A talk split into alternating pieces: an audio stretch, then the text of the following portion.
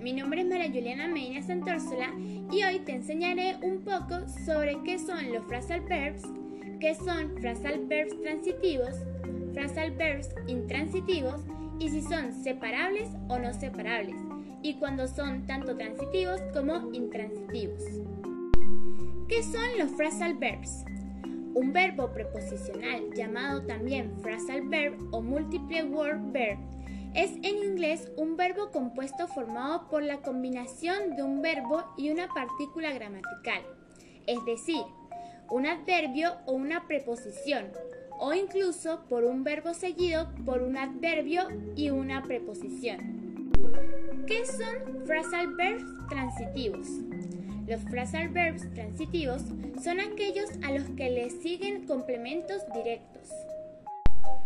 Phrasal verbs intransitivos. Los phrasal verbs intransitivos son aquellos que a los que no le siguen un complemento directo. ¿Cuándo son tanto transitivos como intransitivos? Son transitivos separables porque poseen la cualidad de separar las dos partes que lo componen, sin afectar su significado. Por ejemplo, I tried to cheer up the patients. We need to cheer him up.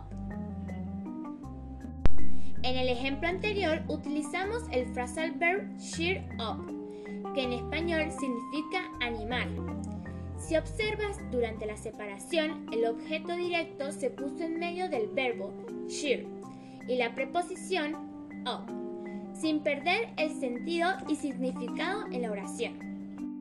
Son intransitivos no separables cuando conservan siempre su estructura intacta para funcionar, es decir, el verbo y la preposición siempre van juntas, ubicando el objeto directo tras la preposición. Por ejemplo, I will find out the truth.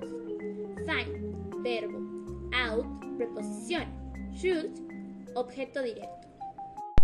First sentence. It was warm, so I took off my jacket. Traducción. Hacía calor, así que me quité la chaqueta. Esta oración es transitiva, porque el phrasal verb take off puede ir al final de la frase como en el medio, y porque la acción quitar recae sobre la chaqueta. Second sentence. The car broke down and I had to phone for help. Traducción. El carro se estropeó y tuve que llamar por ayuda. Esta oración es intransitiva porque el verbo y la preposición siempre van juntas, por lo tanto no se pueden separar. Third sentence. There was a fight in the street and three men ended up in the hospital. Traducción. Había una pelea en la calle y tres hombres terminaron en el hospital. Esta es una oración intransitiva.